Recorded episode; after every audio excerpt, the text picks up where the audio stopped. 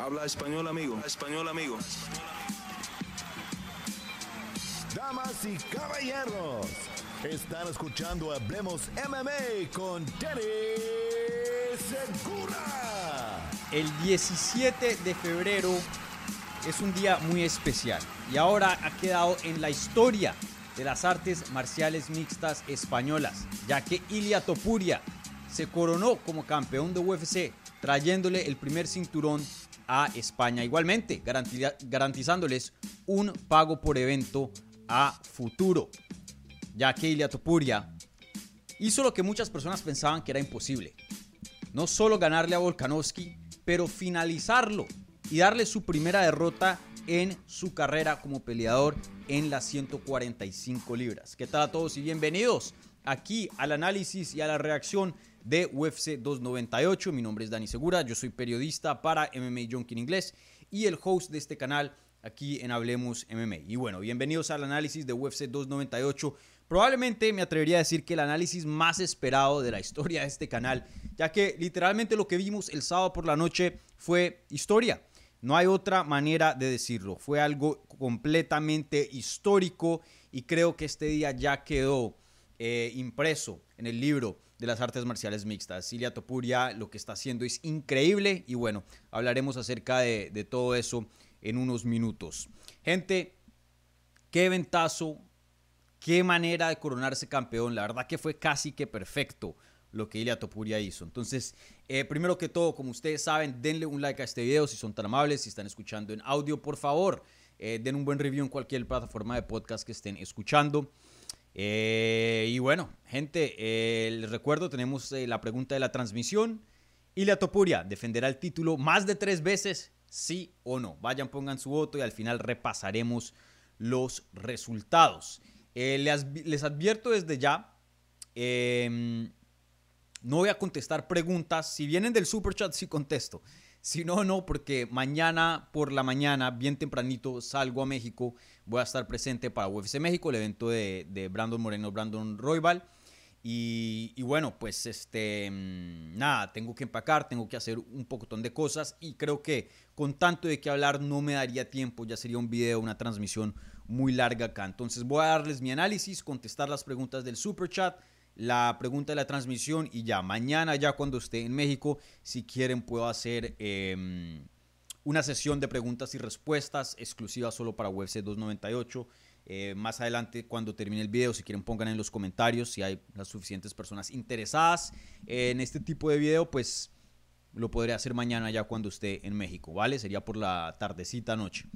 Bueno, ahora sí, sin más espera, hablemos de UFC 298.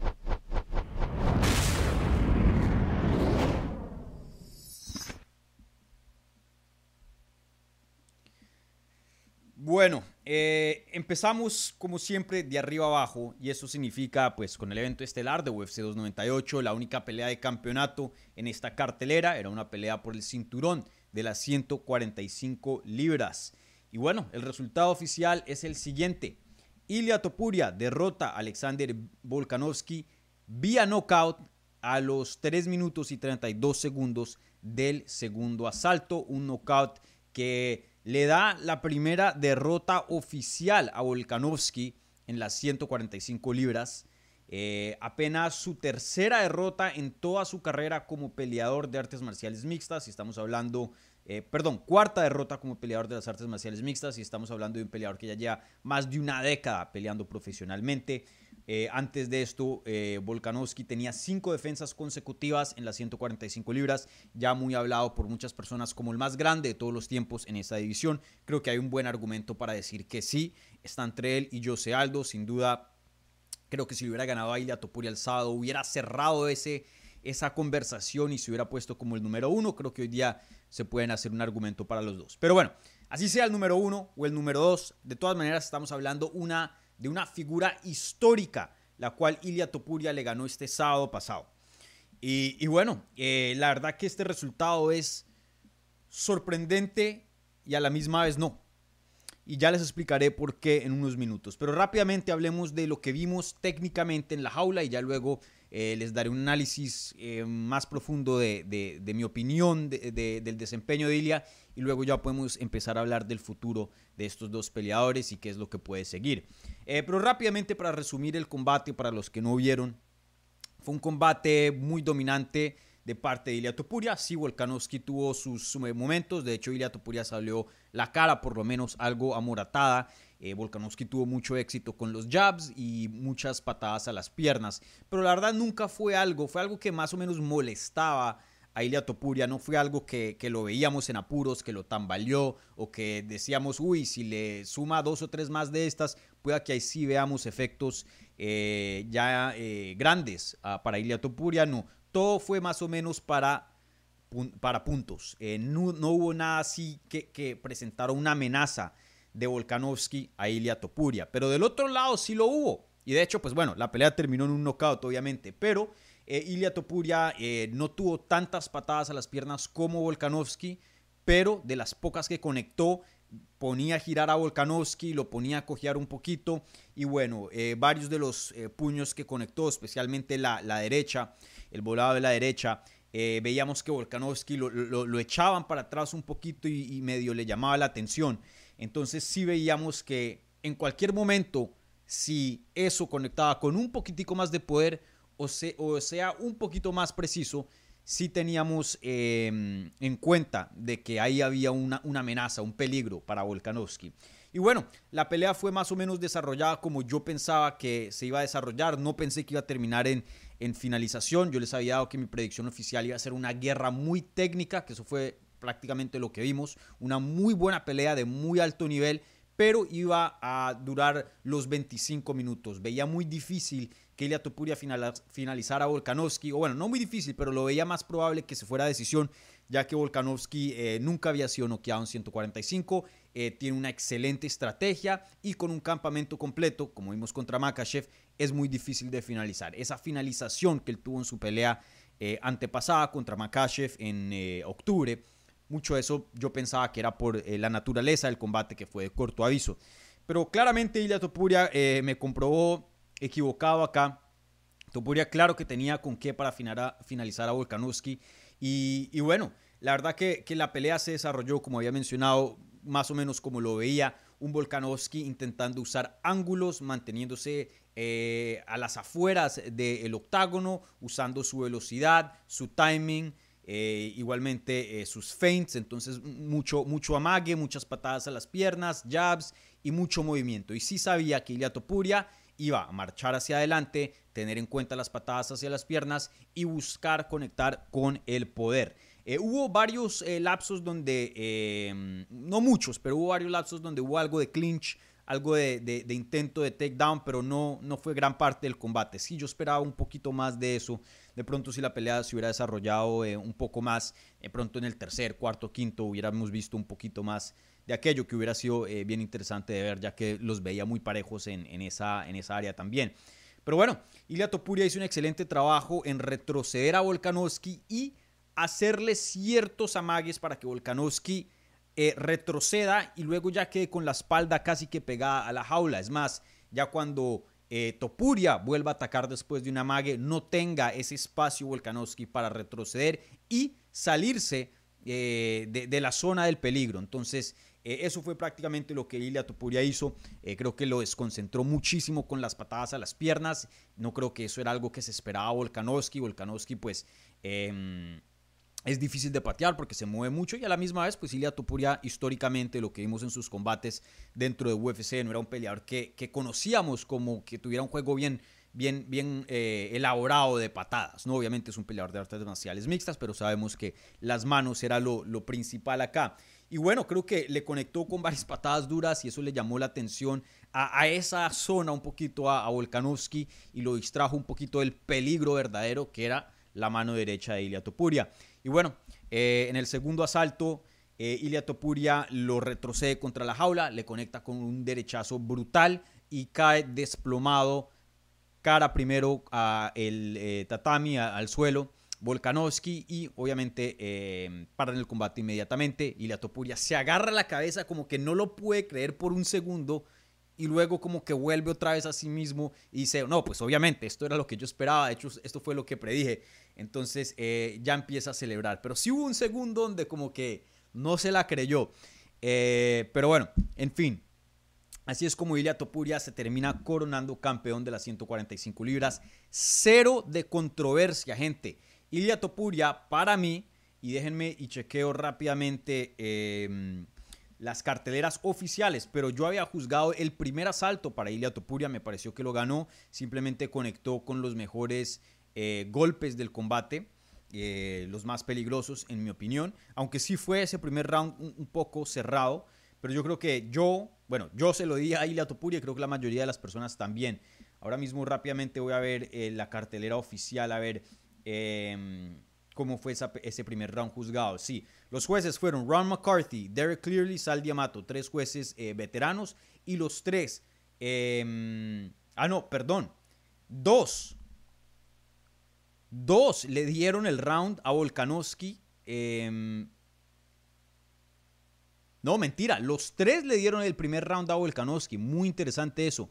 Me pareció que, eh, que Ilya Topuria lo había ganado. Pero bueno, eso hubiera sido interesante si se hubiera ido a, decisión. Me pareció que Ilya Topuria eh, de pronto no conectó con el mismo volumen de Volkanovski, pero tuvo los eh, golpes más impactantes. Eh, también tener en cuenta que lo que uno ve en cámara es muy diferente a lo que ve uno presencial, que es pues donde están estos jueces, ¿no? Presencialmente. Pero sí, los tres jueces, Ron McCarthy, Derek Clearly, Sal Diamato, le dieron el primer asalto a Alexander Volkanovski. Muy, muy interesante. Pero bueno, en fin, ese primer asalto de todas maneras por más de que oficialmente lo haya perdido Ilia Topuria, me pareció que se vio muy bien y se vio que pertenece a ese nivel élite. Obviamente sabíamos que era muy bueno, eh, venía de una excelente victoria sobre Josh Emmett, pero Josh Emmett no es un Volkanovski, no lo es. Toca, toca decirlo así, sin duda Ilia Topuria estaba eh, tomando un, salto bien grande en cuanto a nivel de competencia, pasando de Josh Emmett a eh, Alexander Volkanovski. Y, bueno, creo que esto fue un resultado excelente porque muchas comparaciones se han hecho de Ilya Topuria a Conor McGregor y algo que perjudicó mucho a Conor McGregor, que también le ayudó bastante, pero algo lo perjudicó, especialmente con los hardcores, fue que noqueó a José Aldo en tan solo 13 segundos. Muchas personas hasta el día de hoy todavía piensan que si esa pelea no hubiera terminado temprano y de hecho se desarrolla por un largo lapso, que José Aldo hubiera ganado, que es el mejor peleador que Conor McGregor. En este caso, claro, no vimos 25 minutos, pero de todas maneras eh, vimos 8 eh, minutos de pelea y en esos 8 minutos claramente Ilia Topuria, no fueron 13 segundos, fueron 8 minutos donde Ilia Topuria claramente comprobó que pertenece y que es de la élite, porque le estaba dando una pelea, en mi opinión la estaba ganando y eh, por lo menos así ustedes no estén de acuerdo y piensen que la estaba perdiendo, por lo menos eh, le estaba dando una pelea competitiva a Volkanovski, eso sí no se le puede negar. Y, bueno, lo termina noqueando. Entonces, le da pelea competitiva o le está ganando dependiendo cómo lo vean ustedes y luego lo finaliza. No es una pelea donde lo estaban dominando y de la nada saca un derechazo y, luego hay un argumento para decir que fue algo de suerte. No, claramente Ilya Topuria eh, esa noche fue el mejor peleador y, claramente hoy día es el mejor eh, de las 145 libras. Entonces, felicidades a Ilia Topuria, la verdad que eh, no tuvo necesidad de cambiar el bio en su Instagram porque él había dicho que ya era campeón, que ya tenía 15 y 0 y no tuvo que cambiarlo. Volkanovski dijo, yo quiero que él mismo lo cambie cuando le gane y no hubo necesidad. La verdad que este ascenso de Ilia Topuria muy, muy similar al de Conor McGregor y lo digo de buena forma, ¿no? En el sentido de que no, no, es que sea una copia o, una versión B, no. Mm, el mejor, probablemente el mejor, em, el mejor halago que alguien te puede dar en este, este deporte es, bueno, dependiendo en qué, en qué área, ¿no? Pero eh, en, la mayoría de las áreas que te pareces a Conor McGregor, porque Conor McGregor es fácilmente el peleador más exitoso en las artes marciales mixtas, en la historia de todo el deporte. Pero en fin, em, sí, la confianza, cómo ha ganado las peleas, eh, invicto, em, aunque bueno, McGregor no era invicto, pero invicto dentro de UFC eh, cuando se coronó como campeón. Mejor dicho, hay muchas em, similitudes ahí y, y bueno, creo que esta victoria va y ya ha catapultado a Ilia Topuria a, nuevas alturas y bueno, Ahora hablaremos de eso. Pero técnicamente eso fue, ese es mi análisis del combate en sí. Eh, deslumbrante lo de Ilia Topuria. Wow, yo, me, yo sabía que era bueno. Les había dicho hace un tiempo atrás que eh, este iba a pelear por un título. Se cumplió. Les había dicho que en algún punto iba a ser campeón, no sé si iba a ser este sábado, pero tan solo con 27 años de edad, en algún punto iba a ser campeón de UFC y, lo comprobó en su primer intento y lo hizo contra uno de los más grandes de todos los tiempos, eh, uno de los mejores hoy día libra por libra, en mi opinión, lo que había dicho en la previa con eh, César Alonso el, jueves pasado, eh, probablemente la segunda o tercera pelea más jodida en todo el deporte. La primera obviamente es Makachev y yo creo que la segunda está entre John Jones o Volkanovski, eh, dependiendo cómo los tengan ustedes rankeados. Eh, pero sin duda están entre las tres peleas más complicadas de todo el deporte. Ilia Topuria fue y consiguió una finalización con relativa facilidad y salió casi que eh, ileso, ¿no? De pronto algunos moretones, un rojito en la nariz, pero la verdad que no fue una guerra. salió bien y, no tuvo que ir al hospital después del combate. Entonces, eh, excelente desempeño de, de Ilia Topuria y, bienvenidos. Les doy oficialmente la bienvenida a la era de Ilia Topuria porque este peleador con el nivel que ya está presentando, apenas 27 años de edad, que ni siquiera su prime. Si, si nada malo pasa alrededor de la carrera, y, no, le estoy deseando obviamente algo malo, pero digo, si nada imprevisto pasa, una lesión grave o, que la fama se le llegue a la cabeza, si las cosas siguen en el ritmo que estamos acostumbrados de ver de Ilia Topuria, Ilia Topuria tiene todo para ser una de las estrellas más grandes de este deporte, en la historia de este deporte, igualmente uno de los mejores peleadores de este deporte en la historia. La verdad que lo que ha mostrado en cuanto a su nivel es, brutal, un peleador de, mucha habilidad eh, por donde lo quieran ver. Eh, entonces increíble lo de Ilia Topuria. Bueno, ese es mi análisis técnico de la pelea. Ahora pasemos a hablar de, del futuro de estos dos peleadores, qué es lo que puede seguir para, para estos dos. Y les recuerdo, si están viendo en vivo o en repetición, eh, si son tan amables de dejarme un like, ayuda muchísimo, es totalmente gratis. Eh, si son nuevos por acá y les está gustando este análisis, esta eh, charla, por favor suscríbanse para más contenido sobre las artes marciales mixtas en español. Aquí les recuerdo, Dani Segura hablándoles, yo soy periodista para MMA Junkie en el lado inglés. Y, bueno, host aquí Hablemos MMA en español. Bueno, ahora sí hablemos del futuro de estos dos peleadores. Entonces, ahora nos, la gran pregunta es qué sigue. Y, creo que lo bueno acá es que en, la mayoría de, mm, en la mayoría de, situaciones hay muchas posibilidades. Creo que en esta no hay tantas. Eh, creo que hay cosas muy claras, por lo menos de lo que yo puedo ver. Eh, que se den cosas distintas, obviamente eh, estos análisis, esto es especulación, veremos cuáles son los planes de UFC y hay muchos factores que pueden, em, que pueden influenciar eh, lo, que siga. Pero hablando aquí del ganador, y, y, creo que esto va a ser mezclado con el perdedor, y ya les explico por qué. Yo creo que a Ilia Topuria le sigue una revancha inmediata con Volkanovski. No solo es lo, lo que pienso que se debería hacer, pero es lo que pienso que es probablemente lo más grande hoy día y lo mejor para la carrera de Ilia Topuria. Yo sé que algunos se están preguntando, pero ya le ganó por nocaut y bien limpiecito, eh, así como yo cuando McGregor le ganó a Jose Aldo, ¿para qué quiere hacer una revancha? Si ya no le puede ganar de una mejor manera, que pelee con otro, que siga hacia adelante, que ya cierren ese capítulo. Eh, pero yo creo que Alexander Volkanovski una revancha con Ilia Topuria es la mejor opción hoy día disponible, la más realista y la mejor para su carrera. Y les voy a explicar por qué. Eh, primero que todo, por, ustedes saben que aquí siempre yo me guío por lo deportivo. Deportivamente, si hay algún campeón hoy día existente dentro de UFC que se merezca una revancha inmediata, es Volkanovski.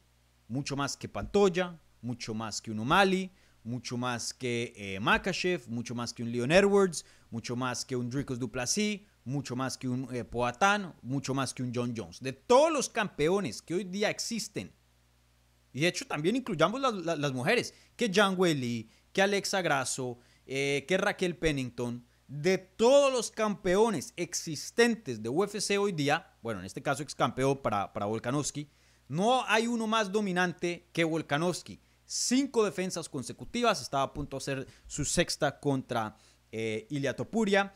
Todo un crack, una racha eh, de invicto en 145 libras. Él ha sido una persona que ha dado todo por la compañía, se ha sacrificado. Em, tomando peleas de corto aviso contra Makachev para salvarles un pay-per-view. Y no solo eso, siendo un campeón eh, grande que no les ha causado dolores de cabeza, que ha sido un campeón que representa bien a la compañía. Por donde lo quiera ver, Volkanovski se merece una revancha inmediata si es que Volkanovski la quiere. Ahora, de pronto él dice, vengo de dos knockouts, me quiero tomar un tiempo off, quiero disfrutar a mi familia, eh, esto, lo otro, que vaya otro contendiente, yo peleo en la siguiente. Pueda que eso pase, pero ya sabemos que en la rueda de prensa Volkanovski dijo no, lo que quiero ahora mismo y cuando sea, cuando Ilia Topuria quiera, quiero una revancha inmediata y estoy dispuesto a ir a España para pelear contra él y recuperar mi cinturón. Entonces, uno, deportivamente Volkanovski se merece una revancha inmediata. Dos, si vemos los contendientes hoy día eh, posibles para Ilia Topuria, eh, sería eh, Mosbar Evloev, que, se merece una pelea de campeonato, 100%. El ganador de Brian Ortega y Jair Rodríguez, que Mosbar obviamente se, merece mucho más la oportunidad, pero sabemos que mediáticamente ellos mueven mucho y sí son contendientes top, están rankeados en el top 5. Eh, ¿Quién más? Eh, de pronto, porque hay algo de drama, si O'Malley, no estoy diciendo que yo quiera ver esto, digo, técnicamente lo que es posible hacer. Si O'Malley llega a defender contra Chito y de pronto diga yo quiero 145, pero no me gustaría porque Merab se la merece. Ya hablaremos de Merab en unos minutos. De todo lo que hay hoy día disponible, McGregor, yo sé que Ilia Topuria pidió a McGregor, pero no creo que sea una opción. Primero tiene que regresar contra Chandler. De todas las posibilidades, yo creo que el nombre más realista y más grande es Volkanovski. Volkanovski es un nombre más grande que Max Holloway, más respetado que Max Holloway más respetado y más grande que Jair Rodríguez o Brian Ortega y más respetado y más grande que Musbar Evloev. Simplemente es, es, es, eh, así es lo que es. Entonces, no solo deportivamente tiene sentido, porque toca darle su respeto a Volkanovski, pero probablemente es la pelea más realista y más grande disponible para Ilia Topuria. Y hasta de pronto la pelea eh, eh, suena un poquito ahora raro decirlo porque estaba dándole halagos a, a Volkanovski, pero de, los top, de pronto, ya viendo cómo la pelea se desarrolló, de pronto la pelea más ganable. Ya estás peleando contra un Volkanovski que no viene de una derrota por knockout, sino con dos. Y ya más viejo, más cerca a los 36 que a los 35. Y no solo eso, pero Ilia con toda la confianza del mundo, si lo hacen en España en su propia tierra, no tiene que lidiar con el viajar, todo esto, lo otro. Porque yo creo que a este punto, viendo cómo se desarrolló la pelea con Volkanovski, me atrevería a decir que Jair Rodríguez es un peligro más grande para Topuria que lo es Volkanovski. Brian Ortega de pronto no. Y Holloway chance sí, por el estilo. Ahora, yo pienso que Volkanovski es un mejor peleador que Jair Rodríguez y que eh, Holloway y lo ha comprobado pues porque tiene victoria sobre esos dos. Pero pues ustedes saben que mucho es de estilos. No, no, la matemática en las artes marciales mixtas no siempre tiene sentido. ¿Va? Entonces, yo pienso que debería seguir una revancha inmediata por esas tres razones que mencioné. Toca darle su respeto a Volkanovski por lo que fue un gran campeón y un gran representante de la compañía.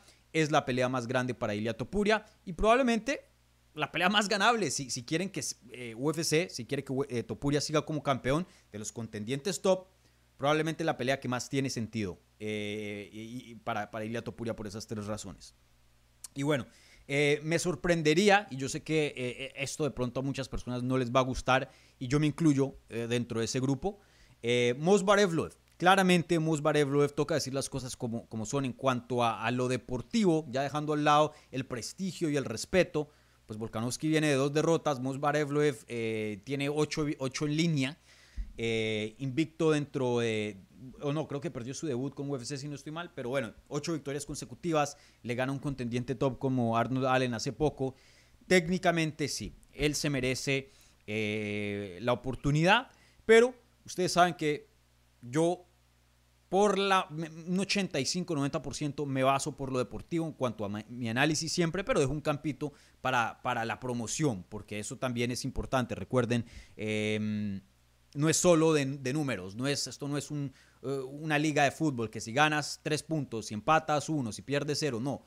Aquí también tocarle respeto a, Volkanovski por lo que hizo y, si él quiere una revancha inmediata, claro que se la merece. Y hay otros factores fuera de la matemática que también influyen las decisiones. Entonces, eh, Evloev, que pelee con otra persona o que de pronto eh, lo, tengan ahí como reserva por si algo llega a pasar eh, en caso de, de, Volkanovski o Topuria, para que pueda ser un oponente de reemplazo para, para esa futura pelea. Pero yo creo que eso es lo que más tiene sentido, que Ilya Topuria tenga una revancha contra Alexander Volkanovski en España.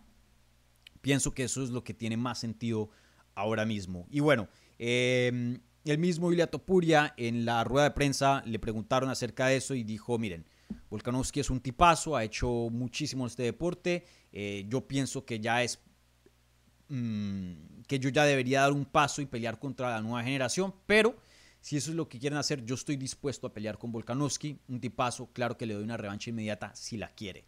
Entonces sabemos que de parte de Ilia Topuria hay interés, eh, de parte de Volkanovski hay interés y yo creo que de parte de UFC eh, también debe haber interés. Y miren cómo se promocionó esta, esta pelea, una revancha sería gigante. Eh, esta pelea fue muy muy bien promocionada, no le dio ningún dolor de cabeza a UFC en cuanto a a peleas en la rueda de prensa, en el público, decir cosas inapropiadas. Miren, esto es prueba, y se los había dicho en la previa, que se puede vender y promocionar una pelea bien hechecita sin tener que hablar de los familiares muertos de una persona, eh, sin tener que hablar de, la esposa y de los hijos y la familia de otra persona, sin tener que hablar de la religión, etcétera, etcétera, etcétera. Muchas personas piensan que, eso es como se vende una pelea, pero miren, creo que Topuria y Volkanovski hicieron un excelente trabajo vendiendo esta pelea, todavía manteniendo algún tipo de nivel de mala sangre, pero no cruzar esas líneas donde ya, ven, eh, hacen que, armar el deporte. Entonces, eh, yo creo, de vuelta al punto original, que lo que sigue debe ser una revancha inmediata. Entonces, eso obviamente coincide mucho con el análisis del perdedor, eh, pero rápidamente sí quiero dar unas, eh, unas palabritas eh, acerca de, de, Volkanovski, también Tupuria, fuera ya de, lo que sigue en cuanto a, a la pelea. Miren, Volkanovski ya se los dije, muchas personas, muchos de ustedes, y, aquí no es por sacar pecho, porque ustedes saben que cuando yo las no las anoto y las saco mal, aquí yo vengo sin ningún problema y, admito mis errores o mi análisis no certero, no, no lo he hecho debajo de la alfombra. Eh, pero también cuando anoto, eh, me, toca decírselos, porque, porque muchos de ustedes me atacaron también eh, por ciertos comentarios que dije acerca de la edad de Volkanovski. Miren, esa estadística previo a UFC 298, que era que los peleadores entre 125 libras y 170 libras eh, eh, de 35 o más años de edad en peleas de campeonato de UFC tienen un récord de 4 y 31. Ahora tiene un récord de 4 y 32. Esa estadística no es una consecuencia. Y miren lo que le pasó con 37 a Henry Cejudo, que ahorita vamos a hablar de eso. No es una coincidencia que se dio eso al azar. Porque si vemos de 185 a peso pesado, es más 50-50 en peleas de campeonato de peleadores de 35 para arriba. La juventud es extremadamente importante en las categorías leves porque son categorías que son basadas mucho en velocidad y reflejo. Las dos cosas que se empiezan a ir con la edad. En el peso pesado es más importante el poder y, la técnica que, que el reflejo y la velocidad. Ya de por sí son lentos. Entonces, em, miren siempre la edad de, de, sus peleadores en peleas de campeonato, es, o peleas élites por lo menos, porque la de Merab y Sejudo pudo haber sido campeonato de pronto en otro universo si, si, eh, si Sejudo le hubiera ganado a Sterling en agosto, ¿no? Que hay un argumento que, que sí. O bueno, en eh, julio, perdón, junio, ya ni me acuerdo, en mayo, ya ni me acuerdo cuándo fue esa pelea. Pero en fin, eh, mire, Volkanovski es un grande, pero las estadísticas están ahí. Eh, 35 años de edad, eh, viniendo de una, una, derrota por knockout, eso no es un buen lugar eh, en donde estar en, en, este deporte. Y la verdad que yo tengo, después de este desempeño, tengo muchas preguntas acerca de, de lo que Volkanovski puede hacer a futuro. Ahora, tengan en cuenta que Ilia Topuria es un talento muy, muy especial. Yo no estoy diciendo que Volkanovski ahora es un Tony Ferguson y, y ya no tiene nada que ver este deporte. No, yo creo que Volkanovski sigue siendo entre los mejores 5 del mundo de las 145 libras.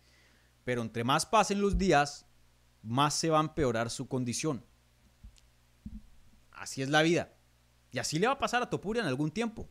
Claro, hoy día tiene 27, pero en algún tiempo cuando tenga sus 35 vendrá otro más joven y, bueno, si es que no se retira para ese entonces, eh, como lo hizo Javib, que se retiró invicto, pero, pero si uno se queda lo suficientemente, eh, si uno se queda el, suficiente tiempo dentro de este deporte, en algún, en algún punto vas a perder. Se los aseguro que si Javib hubiera continuado su carrera, en algún punto iba a perder. Así es este deporte. Este deporte es para los jóvenes. Y nadie se queda joven. Todos envejecemos. Entonces yo sí creo que ya lo mejor de Volkanovski lo hemos visto. Lo, puro prime, prime, prime de Volkanovski, lo mejor, ya está atrás. Ya está atrás. Ahora, que a futuro pueda conseguir victorias importantes, que le gane a un Brian Ortega, un Ardo Allen, eh, de pronto a un Evloev, no sé, que pueda conseguir victorias grandes, claro que lo puede hacer. Pero ya élite, élite, él aquí y el resto de la división acá, esos días se han acabado. Esos días se han acabado. Ya, ya la división alcanzó a, Volkanovski, eh, Topuria alcanzó a Volkanovski y Volkanovski le está pasando lo que le pasó a Shevchenko, que Shevchenko por acá, por muchos años y el resto de la división acá. Y luego te llegó una Fiorot, luego te llegó una Alexa Grasso, luego te llegó una Blanchfield y una Tayla Santos y ya está más emparejado y bueno, vimos a, a, Valentina perder su cinturón contra Alexa. ¿No? Entonces, em, para la gente que, estuvo presente viendo a Volkanovski estos últimos años, em, espero que, hayan disfrutado eh, esa etapa, porque la verdad que fue una etapa histórica, una etapa muy grande. Eh, literalmente lo que vimos con Volkanovski fue increíble, uno de los mejores peleadores de la historia de este deporte, libra por libra pero ya, ya sus días están atrás. Eh, sigue siendo un peleador muy bueno, pero Prime, Prime, Prime, yo creo que ya están atrás. Y, bueno, em, crédito también a Volkanovski porque él pudo haber dado las miles excusas, porque tiene argumentos para, para, para, para, excusar su derrota. No, que miren, me, me, me, entusiasmé mucho, no debí pelear tan, tan pronto, vengo de un knockout eh, hace cuatro meses atrás, esto, lo otro pudo haber dicho 10.000 cosas y no las dijo. Eh, le dio todo su respeto a Ilia Topuria, le dio crédito por la victoria y, lo único que, que, dijo fue, miren, yo he hecho muchísimo por esta compañía, deben mi revancha inmediata y creo que se la deben otorgar. Bueno, y, rápidamente para cerrar, Ilia Topuria, en cuanto a en general, miren, eh, Nadal, Valverde, Sergio Ramos, Iker Casillas, eh, un pocotón de, de, gente famosa, eh, atletas, artistas, músicos en España, celebrando la victoria de, Topuria y poniendo en Instagram y obviamente Topuria compartiendo en sus redes. Miren, lo de Topuria está explotando y, estos son los comienzos. Eh, si Topuria puede mantenerse saludable, si no deja que la fama le llegue a la cabeza y pienso que es una persona muy centrada, no creo que sea el caso de, de un Conor McGregor o otros peleadores que hemos visto, especialmente en el boxeo, eh, de pronto que, dejan que los humos se les suban a la cabeza. Se los estoy diciendo ya, Ilia Topuria puede ser uno de los más grandes de, de, toda la historia. Eh, Ilia Topuria tiene un talento increíble y apenas con 27 años de edad, invicto, sabe dos idiomas, tiene todo un país detrás de él. Literalmente la gente más popular del país lo está apoyando. Eh, Ilia tiene todo para ser una superestrella. Ya le preguntaron en la rueda de prensa a Dino White acerca del Santiago Bernabéu. Dijo, ¿cuánto, cuánto, cuánto llena? 80 mil para un partido, eh, puede ser 35 mil para, para un, show arena como a ustedes les gusta. ¿Tiene techo? Sí. Bueno, veremos. No sé si se en el, en el Santiago Bernabéu, eh, veremos, pero creo que a estas alturas no, no es difícil pensar que Ilia puede llenar una arena de 30 mil personas. Eh, veremos. Pero bueno, felicidades a Ilia Topuria, felicidades a, los hermanos Clement eh, por un excelente trabajo que, han hecho con, con Topuria, felicidades a, a, los hispanos, felicidades a Georgia, felicidades a España específicamente. España tiene un campeón y tiene garantizado un evento pay-per-view y estoy seguro que vendrán Fight Nights también eh, para seguir creciendo la escena. Y, ojo, si hay algún peleador español eh, viendo o escuchando esto, alístense también porque cuando UFC entra a un país, también necesitan talento para llenar las preliminares y todo eso. Intentan tener más de una estrella, ¿no? Eh, eso lo hicieron en Irlanda, eso lo han hecho en Inglaterra, en Brasil, en México. Ya es una práctica eh, eh, normal que, que, hace UFC porque pues es, es, lo más inteligente, ¿no? Eh, tener el, número más alto de representación de, un país. Entonces, no solo esto es grande para Ilia Topuria y para su equipo, pero puede que esto le abra las puertas a, muchos otros peleadores, así como Conor le abrió las puertas a muchos peleadores de, Irlanda. Ilia Topuria puede ser lo mismo para España. Entonces, puede que veamos un boom gigante en el mercado español, no solo en cuanto a la fanaticada, el interés, de UFC para el país, pero también del talento en sí. Esto puede catapultar a, muchos. Entonces, ojo, ojo. Bueno, eh, qué pena por extenderme acá, pero gente, resultado enorme, resultado enorme. Entonces rápidamente vamos a hablar de, otros resultados. Eh, les voy a dar la hora completa, entonces tenemos unos 25 30 minutos aquí para hablar de, de los otros resultados y al final repasaremos la pregunta de la transmisión. Contestaré las preguntas que vengan exclusivamente vía el super chat. Eh, aquí sí voy a reversar. Usualmente digo las preguntas del super chat recién prioridad, pero no exclusividad. En este caso van a recibir solo exclusividad, ya que pues eh, gente estoy ocupado. Mañana viajo a México y, no me da tiempo para, quedarme aquí eh, analizando más. Entonces aquí les estoy para, darles mi, análisis eh, principal. Y, bueno, si ustedes quieren que conteste sus preguntas, si quieren mañana, ya cuando esté en México, eh, puedo hacer una sesión de preguntas y respuestas post UFC 298, si eso les interesa.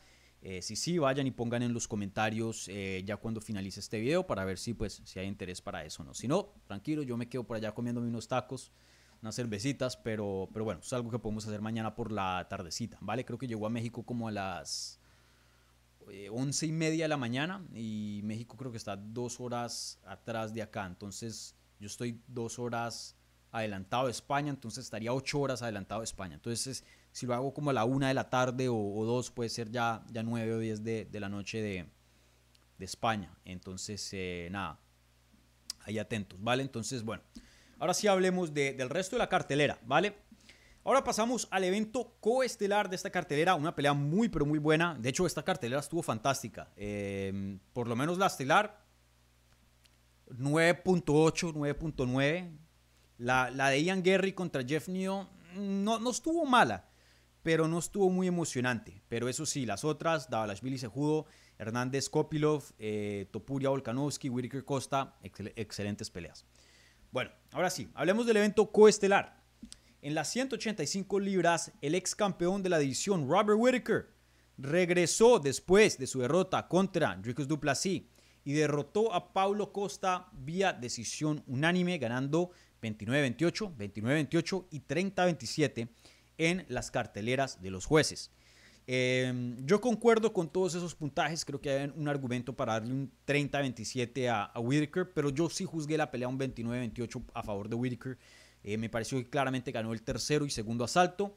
El primero lo iba ganando clarito, pero luego eh, Pablo Costa lo tambalea con un em, spinning eh, heel kick en los últimos segundos. Y de hecho, si lo hubiera hecho más unos minutos atrás en el round, chance de pronto finaliza, no sé. Pero bueno, la pelea estaba relativamente reñida en el primero, con Whitaker ganando por un poco. Y luego pues pasa ese golpe que es fácilmente el golpe más grande del round, el golpe más grande de toda la pelea.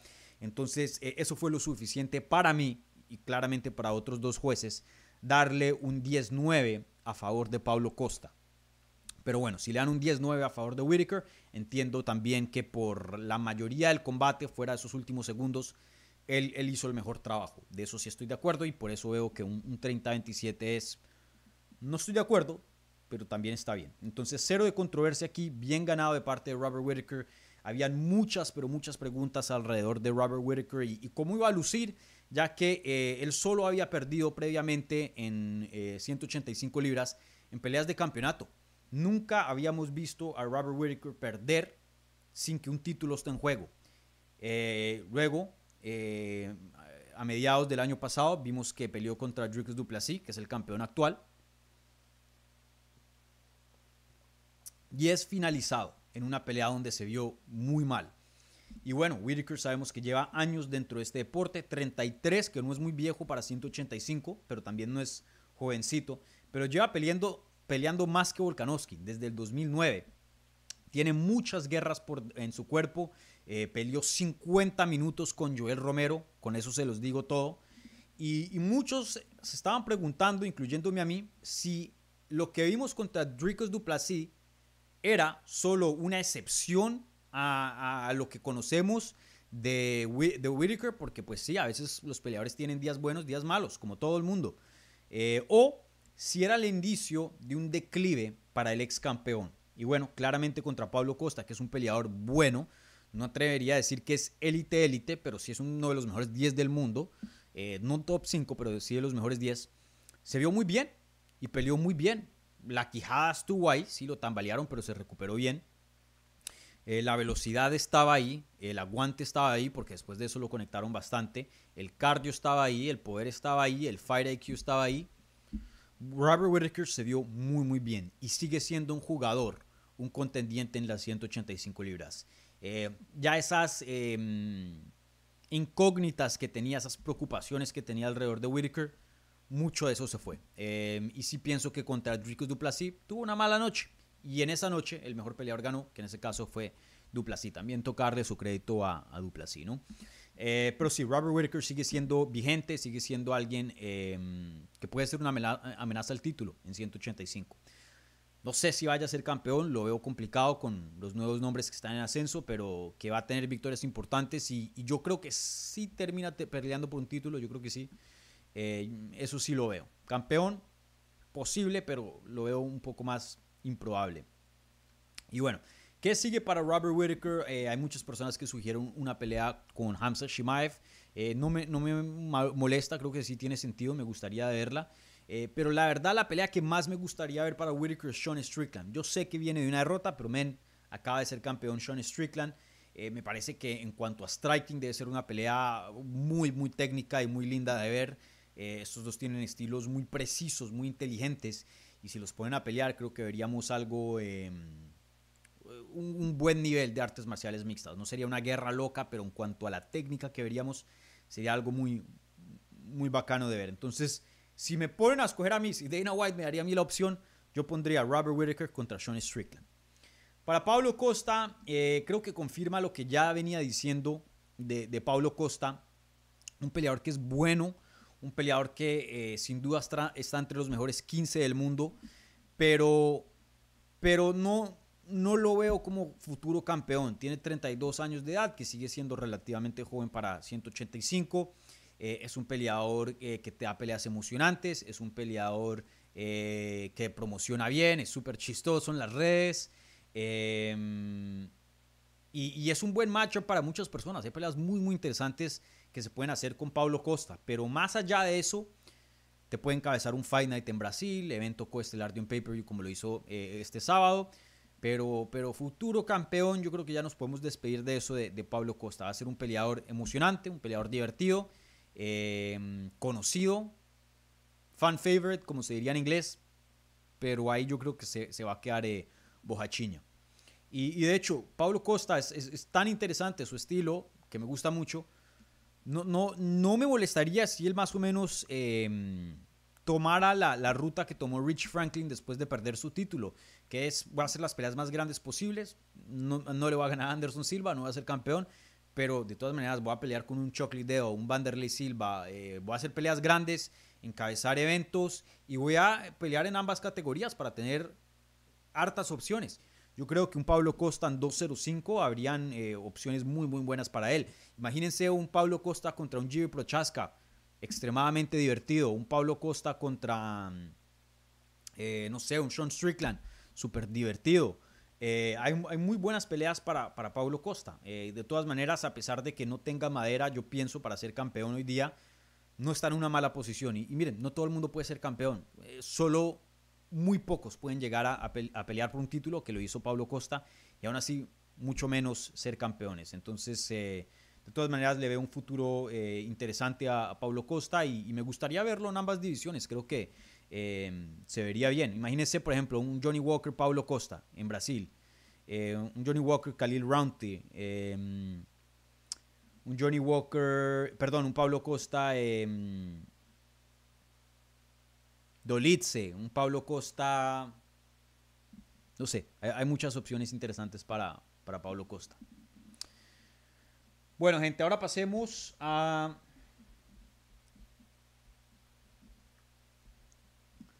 a otra pelea que sí no fue muy emocionante. Tampoco estuvo tan mala. Vi gente que estaba diciendo, no, esta es la peor pelea que he visto en mi vida, pero tampoco. Mala, mala no estuvo, pero, pero no estuvo así también muy emocionante.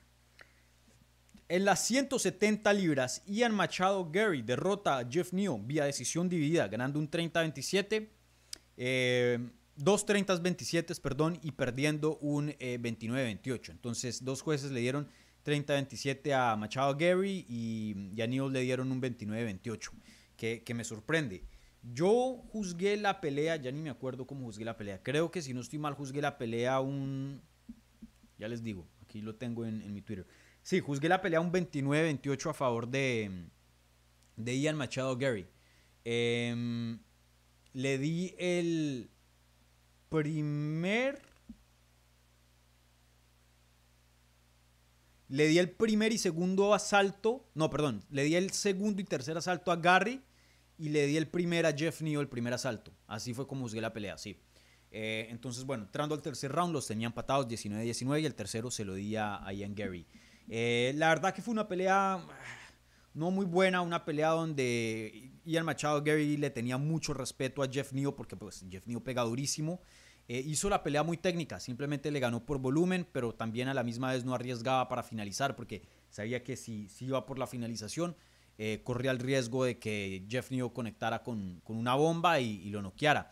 Y Jeff New a la misma vez eh, no quiso arriesgar mucho también, porque sabe que Ian Gary tiene una precisión muy buena y tiene también poder y podía ser noqueado también.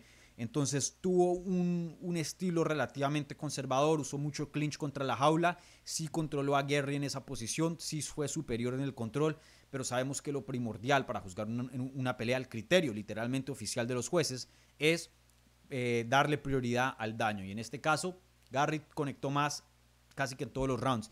Creo que si no estoy mal, y aquí tengo las estadísticas, déjenme y, se las pongo. Eh, de, puro, de pura suerte tengo esta gráfica acá, de hecho. Eh, déjenme y se las pongo. Dame un segundo. Miren aquí eh, esta gráfica. Eh, Jeff New conectó con más, obviamente, las estadísticas no dicen todo, ¿no? Obviamente hay veces que, no concuerdan con el resultado, pero, pero muchas veces y la mayoría sí. Jeff New conectó más en el primer asalto, pero luego en el segundo y tercero Gary conectó más. Creo que eso comprueba eh, bien cómo fueron los asaltos. Eh, la verdad que un desempeño muy pobre de, Jeff New. Eh, no voy a criticar mucho a Ian Gary porque fue el ganador y creo que tuvo una, estrategia muy inteligente teniendo en cuenta contra quién estaba peleando. Pero, pero men, Jeff New no, no estaba haciendo mucho en el clinch. Como que se, se em, se conformó con tener una pelea relativamente cerrada y con decir, ojalá que me cuenten algo de control en el clinch. Y bueno, no le terminó sirviendo y, perdió una, una decisión dividida. Y bueno, en cuanto a Ian Gary, pues este, yo lo tenía ganando este combate por decisión, ganó. Em, ¿Qué puedo decir de Ian Gary? Pues sigue siendo un gran prospecto. Bueno, prospecto no, ya contendiente, pero alguien, un contendiente con mucha promesa. Eh, invicto. Eh, claramente está mejorando cada pelea, tiene un muy buen striking, muy preciso, muy inteligente, sabe cómo manejar la pelea, buen cardio, largo, rápido. Eh, le falta en, lo que es el grappling, yo creo que alguien como Shafka Rakhmonov se lo comería vivo, pero bueno, veremos cómo termina su evolución ya en unos años, porque sigue siendo un peleador muy, joven. Creo que si no, no, estoy mal, también tiene 27 como, como Ilia eh, déjenme me cercioro, 26 apenas, y cumplióse en noviembre, o sea, no hace mucho. Eh, miren, y el Machado Guerri, así como lo dije con, con Ilia, eh, no sé si va a ser campeón, de pronto sí. veamos cómo va, le va a Shafka. Yo creo que ese es el futuro campeón de esta división. Pero Ian Gary va a terminar peleando por un título y por muchos años va a ser parte de la élite, va a ser parte del top 5, así como lo, lo ha sido un Duster Poirier por muchos años, como lo ha sido un Justin Gagey. Eh, no han llegado a ser campeones indiscutidos, pero sin duda han ocupado un puesto entre los mejores del mundo por muchos años. Ese puesto está reservado para Ian Gary, se los digo ya. Em, después de la pelea, Ian Gary pidió una pelea contra Colby Covington, creo que eso tiene bastante sentido. Eh, em, a mí me gustaría ver a Covington pelear contra uno de estos jóvenes, así sea Shafkat o Ian Gary, pero ya es hora. Yo sé que él pidió una pelea con Wonderboy, pero ven, Covington lleva por los últimos cuatro años peleando con los mismos de la división. Y muchos de esos ya están retirados. Tyron Woodley retirado, Jorge Masvidal retirado. Kamaru Usman a punto de retirarse. Es hora, es hora de que Colby Covington pelee contra alguien joven. Y si va a ser Ian Machado Garry, que pues sea Ian Machado Garry, no me importa, pero ya es hora de que, de que compruebe que es su, top 5. Porque con los viejos, si sigue peleando con los viejos, sí, su récord se ve bien, pero eso no me comprueba que, son, eh, que es de top 5. Que pelee con, con los Shafkat, que pelee con los Ian Gary, que pelee con los Sean Brady. Esa es la nueva generación. Y ya es hora de que Colby Covington pelee contra alguno de esos nombres. Entonces, eh, si UFC le decide dar la, pelea a Machado Gary contra Colby Covington, no me molesta para nada. Creo que tiene bastante sentido. Ahora, como dicen en inglés, be careful what you wish for. Eh, cuidado con lo que pides, eh, Gary, porque mm, hay de pronto otros veteranos que te van a respetar, así como lo hizo Vicente Luque, como lo ha hecho em, Jeff Neal. Em, y estoy hablando de respeto fuera del octágono. Eh, no te va a dar absolutamente ni una gota de respeto. Y, vemos que claramente Ian Gary no le está afectando su pelea dentro del octágono, sigue siendo un peleador bien paciente y, y, tiene una buena cabeza, una mente fría. Pero fuera del octágono, el Machado Garry se está calentando mucho con todo el drama de la esposa.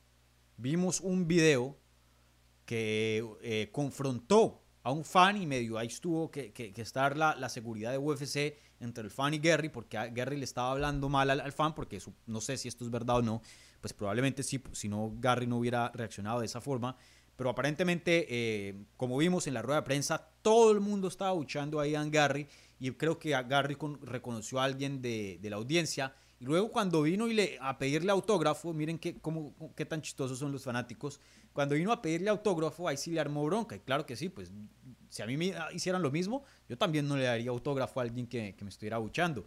Pero, pero vimos que pasó un poquito más allá y vimos la emoción que tanto es afectado Machado Garry por, eh, por esos comentarios. Incluso en la rueda de prensa, cuando dice, ah, sigan, sigan abuchándome, pero todos ustedes están aquí para verme pelear, todos ustedes están aquí para verme a mí, yo soy el, principal de este show. Lo veo que dice eso, pero con algo de resentimiento, porque todo este tiempo Machado Garry ha querido ser el héroe de la historia, ha querido hacer la estrella, el querido, el hombre del pueblo. Así es como se ha estado promocionando él. Pero por las cosas de la vida, y, algo que uno no puede controlar es cómo la gente, bueno, hasta cierto punto sí, ¿no? Cómo la gente eh, lo percibe a uno. Uno simplemente es uno y ya verá si uno le cae bien o mal a la gente. No, uno no puede controlar eso. Y creo que Ian, Ian Gary se ha esforzado mucho a intentar caer bien y controlar que, que, la gente le guste. Em, y se le salió de las manos. Y creo que eso sí le duele, porque yo creo que él no quiere ser el villano de la historia. Porque no me pueden decir que él es igual a un Colby Covington. Que él es igual a, estos peleadores, a un Henry Sejudo, que, les gusta que, los fanáticos estén en contra de ellos y de hecho hacen cosas para, para alborotar a la fanaticada. Eh, ojo, ojo, Ian Garry, porque sí, tiene sentido pelear con un, ex retador de título, ex campeón interino como lo es Colby Covington Seguro si le gana Colby Covington, lo siguiente tendría que ser una pelea de campeonato, no veo cómo no.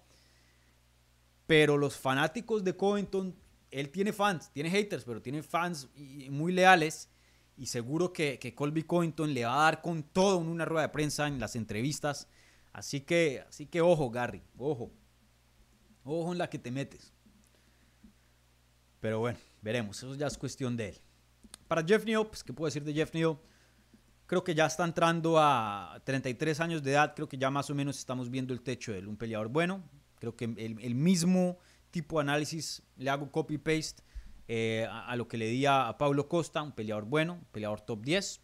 Élite, élite, ya creo que a este punto hemos comprobado debido al tipo de derrotas que ha tenido.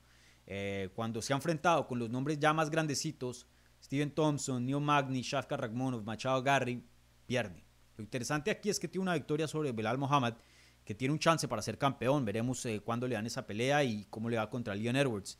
Pero bueno, ahí de pronto podría revivir de pronto su carrera un poco más. Si Belal Mohamed llega a ganar, puede conseguirse una rachita el, Jeff New y decir, hey, yo tengo una victoria sobre el campeón, es mi turno. Pueda que haya algo ahí, pero bueno, ya muchos factores, muchas cosas se, tienen que dar. Y bueno, a los 33, eh, no está viejo, pero está dos años a, esa estadística de 125 a 170, de 35 en adelante, la probabilidad de que ganes una pelea de campeonato es muy, pero muy baja. Muy baja. Bueno, ahora sí, eh, rápidamente pasemos a, analizar eh, un par de combates más.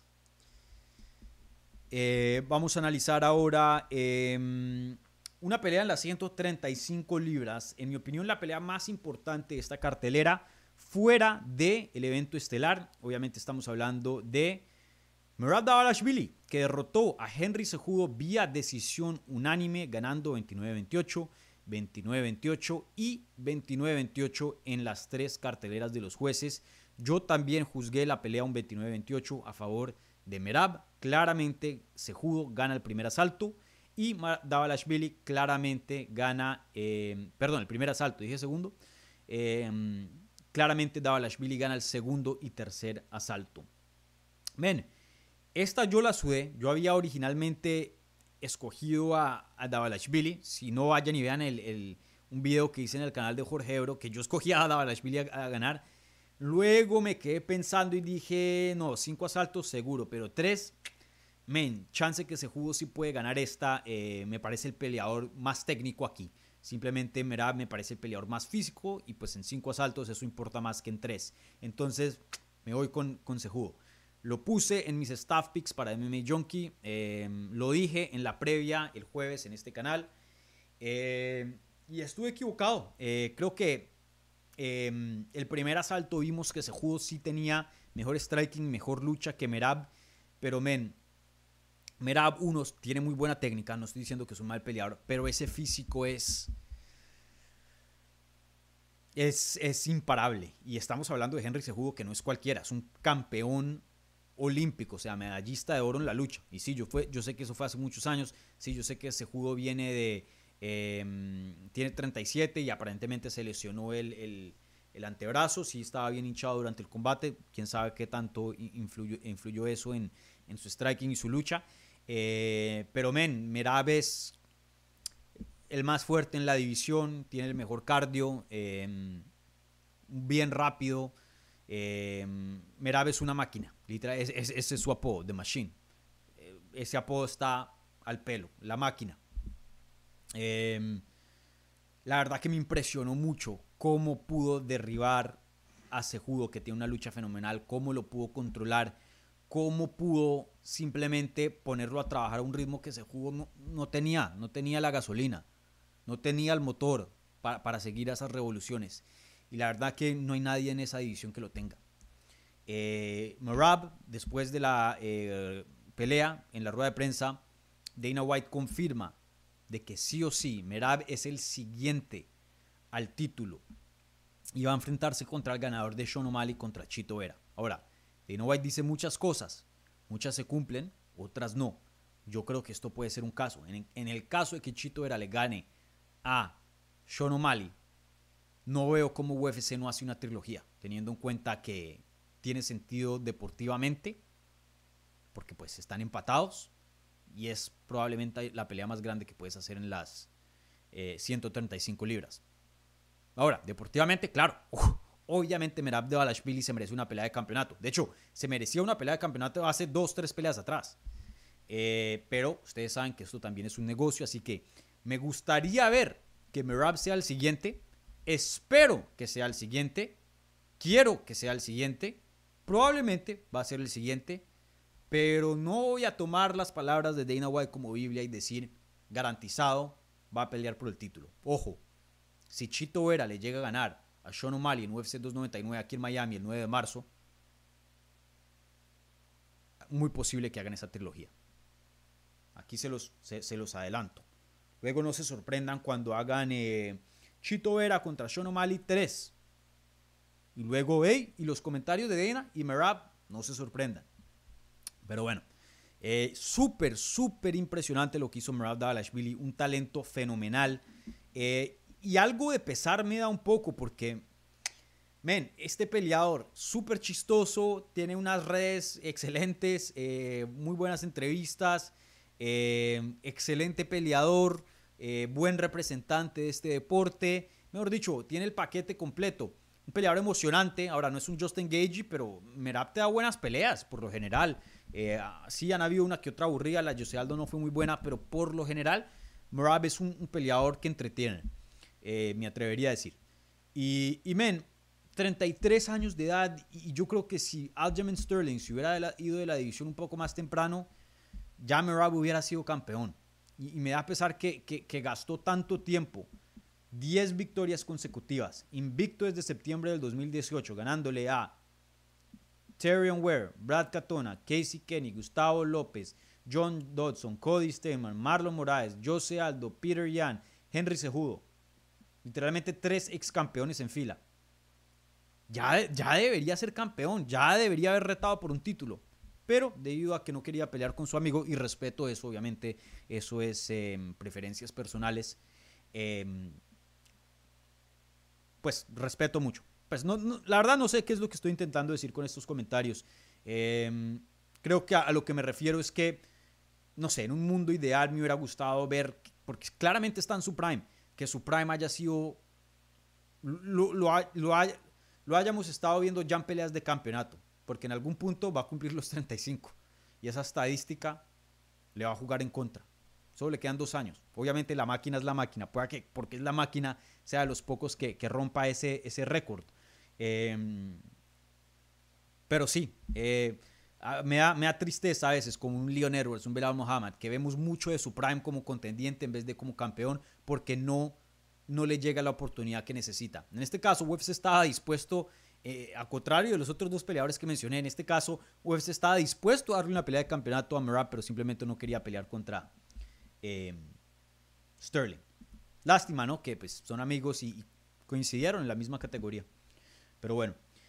Em, para Henry Sejudo, ¿qué es lo que le sigue a Henry Sejudo? Pues bueno, él había hablado en la rueda, en, perdón, el día de medios antes de, de este eh, evento, el miércoles, que si no ganaba, se iba a retirar, que era todo o nada. Ahora, Sejudo se vio muy bien. Le dio una pelea competitiva a Merab Davalashvili que creo que muy pocos pueden hacer en las 135 libras. Sejudo hoy día yo creo que probablemente sigue entre los mejores 5 del mundo en 135. 5 o 6 por ahí le pondría. Mm, bueno, hasta de pronto un poquito más alto. Sin duda, fácil, entre los mejores 6 del mundo, pongamos. Dependiendo cómo ustedes lo ranqueen, de pronto un poco más alto, un poco más bajo, pero sin duda entre los mejores del mundo en esa categoría. Si Sejudo decide seguir peleando, no tengo ningún problema. No es un peleador que lo han noqueado muchísimas veces y uno dice, ya no más, por favor. No.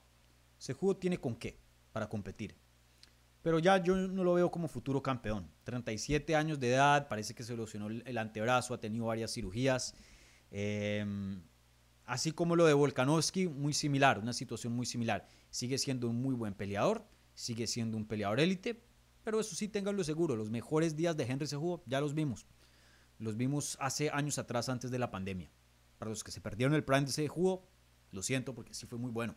Uno de los pocos, de hecho, creo que el único de los hombres, campeones hombres, bicampeones hombres, o sea, campeón de dos divisiones, que ha defendido el título en ambas categorías.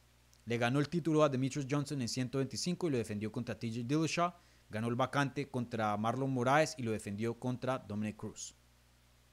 Amanda Nunes lo ha hecho en 35 y en 145, pero esa división de 145 no es una división, la verdad.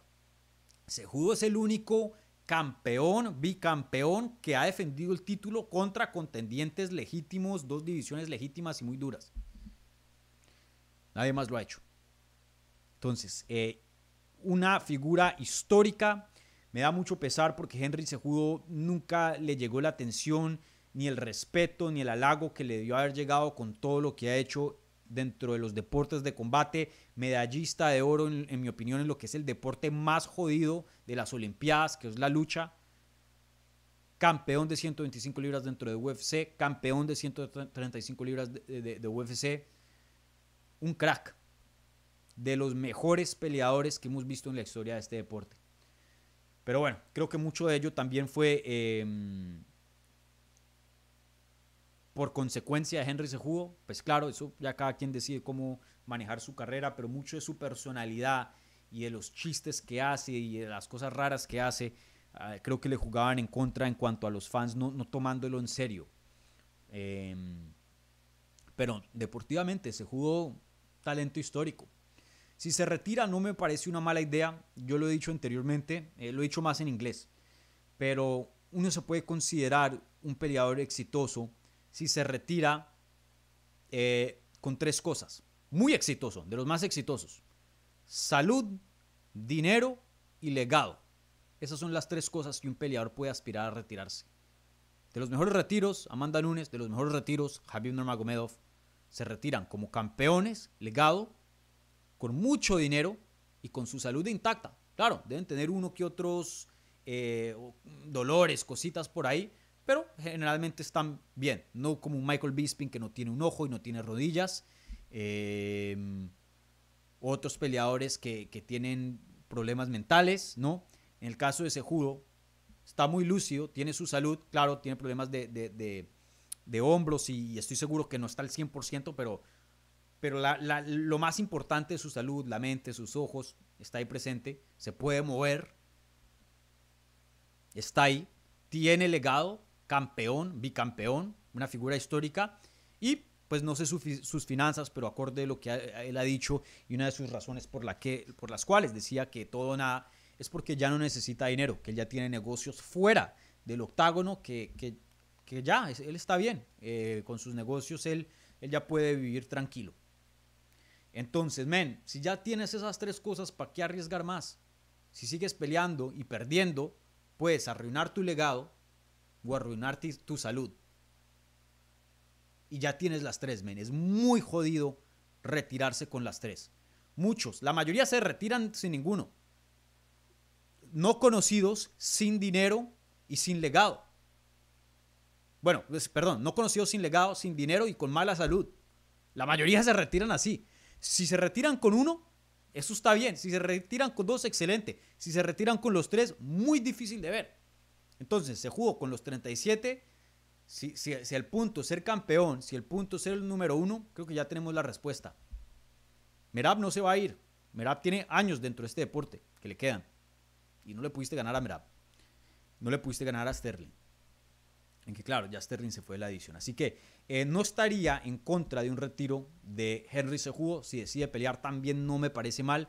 Eh, no está en un punto crítico como lo es Ferguson. Y creo que hay peleas interesantes. Veremos qué pasa con eh, Brandon Moreno y, y Roybal. Eh, Brandon Moreno sabemos que quiere una pelea contra Henry Sejudo, lo ha dicho en el pasado. Pueda que haya algo de rivalidad y pueda que sea una pelea que encabece un Fight Night o, no sé, quién sabe qué, es lo que pase. Obviamente, si, si, si Moreno gana, yo creo que él va a apuntar al título y no hace judo, pero no sé, pueda que eso a futuro sea algo, no sé. hay peleas interesantes para, para, para Sejudo. Así que si se retira, bien. Si sigue continuando, también bien. Pero si tuviera que escoger, yo creo que apuntaría más al, retiro. ¿Para qué arriesgan su salud y, su legado? Ya, Henry. A, a todo el mundo le llega la hora. Bueno, eh, rápidamente quiero hablar un par más de, otros resultados, bien, bien rapidito. Luego contestaré algunas preguntas que se han hecho eh, en el live chat, obviamente que vengan del super chat para este video. Eh, solo contestaré las preguntas que vengan vía el super chat. Tienen exclusividad, no, tienen prioridad, tienen exclusividad en esta transmisión. Eh, mañana, si desean, pongan en los comentarios después de que finalice este stream, este live stream, eh, si quieren o no, si les interesa una sesión de preguntas y respuestas respecto a UFC 298, no tengo problema en hacerla mañana.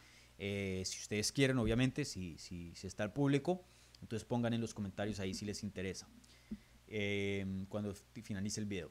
rápidamente quiero resaltar dos resultados importantes aquí. Anthony Hernández contra Roman Kopilov. Anthony Hernández en las 185 libras derrota a Roman Kopilov vía sumisión en el segundo asalto. Eh, no quiero tardar mucho tiempo acá, simplemente Anthony Hernández se vio muy bien, cinco victorias consecutivas. Eh, lo único que quiero decir es que ya es hora que le den un buen nombre, eh, que le den a alguien del top 15, alguien que sea conocido. Ya, ya es hora. claramente está comprobando que, tiene madera para ser contendiente los nombres con los cuales ha peleado no son los más top, pero les ha ganado y bien ganados. Entonces a, estas alturas, eh, si ya ha comprobado que le puede pasar por encima con relativamente, con relativa facilidad a, cierto nivel, ya es hora de, incrementar ese nivel. Entonces me gustaría ver a Antonio Hernández de pronto enfrentarse contra eh, un Dolitze, un, em, un Chris Curtis, un Paul Craig. Eh, a alguien que, se, que esté en el top 10 o cerca del top 10. Ya, ya sobra para Antonio Hernández, se lo merece y, se vio muy bien. Kopilov es jodido, es, un buen rival. No muy conocido, pero un buen rival. Eh, bueno, rápidamente déjenme y, hablo de otro resultado eh, y en este voy a tardar un poquito más eh, de lo que me tardé aquí con, con Hernández. Eh, el último resultado que quiero resaltar es eh, la pelea que encabezó las preliminares. fue en las divisiones, eh, en la división femenil de las 115 libras. Amanda Lemos, la ex retadora de título, le gana una decisión unánime a Mackenzie Dern, un 29-28, 29-28 y 29-28 en las tres carteleras de los jueces. Yo también juzgué la pelea un 29-28. Me parece que Lemos gana el primer y segundo asalto clarito y Dern gana el tercero. Em, aquí me quiero más enfocar en Dern que, que Amanda Lemos. Ustedes saben que yo soy un fanático de, de Mackenzie Dern, la he entrevistado en el pasado, eh, súper buena gente. Eh, desde hace muchísimo yo soy de los que ha estado diciendo eh, Dern es futura campeona, ojo con Dern, y, le he visto un potencial brutal a esta, a esta chica. Eh, desde que empezó su carrera con, eh, en las artes marciales mixtas y empezó a pelear en LFA. Eh, tanto que peleaba en LFA, pero estaba firmada con UFC, tenía un, contrato de desarrollo. UFC también ha visto un excelente potencial de Dern. Y bueno, hoy día Mackenzie Dern tiene 18 mm, peleas como profesional, 13 victorias, 5 derrotas está comprobando que puede llegar hasta cierto nivel y ya le estamos viendo su techo. 30 años de edad, supuestamente este es su prime, deberíamos estar viendo lo mejor de ella. Y lo mejor de ella ha sido bueno para estar entre las 15 mejores del mundo, que como diríamos en Colombia no es pescado, no es nada fácil. Eh, recuerden, estoy siendo muy crítico, pero en el, en esquema grande, en el macro, Mackenzie Dern es, una crack, ¿no? Está entre las mejores 15 del mundo en, en su profesión, que eso es increíble, ¿no? Pero ya hablando de, la élite, ¿no? Eh, y enfocándonos en, lo que es. Miren, miren con quién ha perdido. Ha perdido contra Amanda Givas, Marina Rodríguez, Jean Jonan, Jessica Andrash y Amanda Lemos. La de Amanda Givas, que yo estaba presente en Tampa, en, la Florida, para esa, ese combate, tachémoslo porque fue bien temprano en su carrera. Creo que en la versión actual de Mackenzie Dern la hemos visto pelear contra Amanda Lemos, Jessica Andrade, Jean Jonan y Marina Rodríguez. ¿Qué se pueden decir de esas cuatro peleadoras? Eh, la mayoría eh, entre ex campeonas o ex retadoras de título. Creo que la única que no ha peleado por un título es Marina Rodríguez, pero hace poco tenía una racha que eh, se merecía una pelea de campeonato, pero por cuestiones de, tiempo y política no, no le llegó. Pero, pero estamos viendo que todas esas peleadoras que mencioné en algún punto han, sido campeonas o han retado por un título, o por lo menos han estado dentro del top 5. Creo que ese es el límite que le estamos poniendo o que estamos viendo, el límite de Mackenzie Dern. Una peleadora muy buena, top 10, pero élite, élite no ha podido llegar, no ha podido romper ese, esa barrera y ya entrar al top 5. Y, bueno, con 30 años de edad yo creo que todavía tiene tiempo para mejorar ciertas cosas para que pueda entrar al top 5 a futuro, pero sí ya se le está cerrando la, la ventana y, cada vez se ve menos probable. Eh, me duele decirlo porque me encanta Mackenzie Dern, pero esa es la realidad. Eh, creo que sí vi unas cositas en este desempeño que me gustaron. Tuvo mejores takedowns y mejor lucha que en combates previos. Y, y Lemush es muy difícil de, derribar y aún así tuvo algo de éxito. Eh, pero su striking, especialmente su defensa, porque su, ofensiva no es tan mala, tiene poder y, conectó con algunos puños, pero su defensa es muy mala. Eh, saca puños y literalmente su quijada, su cara está pasada de, sus, de, su, de su cadera. Usualmente uno quiere estar recto, que, su, peso le caiga en su cadera y sus piernas. Eso se llama balance. Ella golpea donde literalmente sus hombros, su cabeza está por encima de, sus, em, de sus caderas, eh, demostrando un desbalance y, poniéndose susceptible, completamente abierta a counters. Lo vimos que Jessica Andrade por eso la finalizó y Amanda Lemos casi la finaliza por eso. Eh, tiene huecos muy, pero muy grandes en su juego. Y, es, es frustrante de ver porque lo bueno de Mackenzie Dern es extremadamente bueno, es élite. Si ella ajusta cosas que para muchas personas serían no mínimas, pero, pero asequibles, Mackenzie Dern tiene para retar por un título, ser élite y hasta ser campeona. ¿Qué es eso?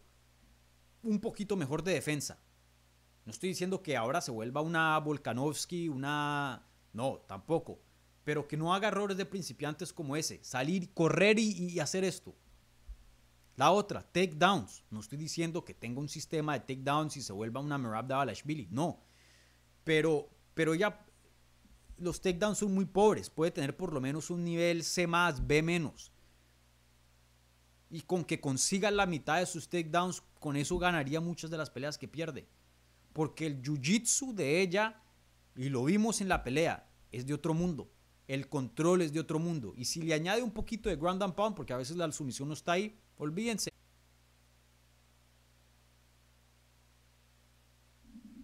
¿Estamos de vuelta o no? No tengo ni idea. Creo que sí. No sé, mi internet se me fue, gente. Eh, pongan ahí algo en el live chat para, ver si, si, estoy de vuelta o no. Em, se me fue el internet, no tengo ni idea ahora si. Supuestamente dice que sí.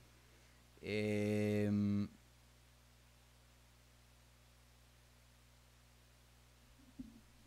tengo ni idea. ¿Estamos en vivo o no?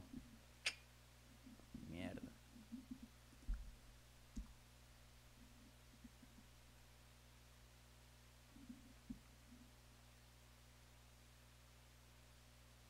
Ok, sí, eh, estamos de vuelta. Acordé a los comentarios. Qué pena, men. Eh, tengo una falla con el internet. Me cambiaron a fibra que supuestamente es mejor. Y de hecho, subo los videos y, los bajo con una velocidad mucho más grande. Yo sé que a ustedes no les importa esto, pero eh, algo que me ha estado pasando es que durante el día se desconecta varias veces y vuelve y se desconecta. Algo extremadamente raro. Y fibra supuestamente es lo mejor, ¿no? Eh, y nada, nunca me ha pasado en un envío y por primera vez me pasa y yo he estado em, aplazando llamar a la compañía de internet y, bueno, por fin me, me pasó factura, así que sí, sí voy a llamar, me va a tocar llamar desde México. Pero bueno, qué pena. Bueno, en fin, ya de regreso. Se, me olvidaba que estaba diciendo, estaba hablando de Mackenzie Dern. Em, nada, que Mackenzie Dern si llega a ajustar unas cosas mínimas, eh, le pediría defensa de striking, muy buena lucha, y se encierre en el em, centro olímpico y aprenda solo lucha. O sea, no pelee. Esta es otra, tomó la pelea de corto aviso. ¿Dónde está el equipo? ¿Dónde está el manager de Mackenzie Dern? Amanda Lemos tiene un estilo muy similar de Andrash y presenta retos y peligros muy similares al, al de Andrash que le dio la primera derrota vía finalización a Dern. ¿Cómo van a tomar esta pelea de corto aviso? decisiones dentro del octágono y fuera del octágono están limitando la carrera de Mackenzie Dern. Si yo fuera el manager, le digo, momentico, no vas a pelear por seis meses.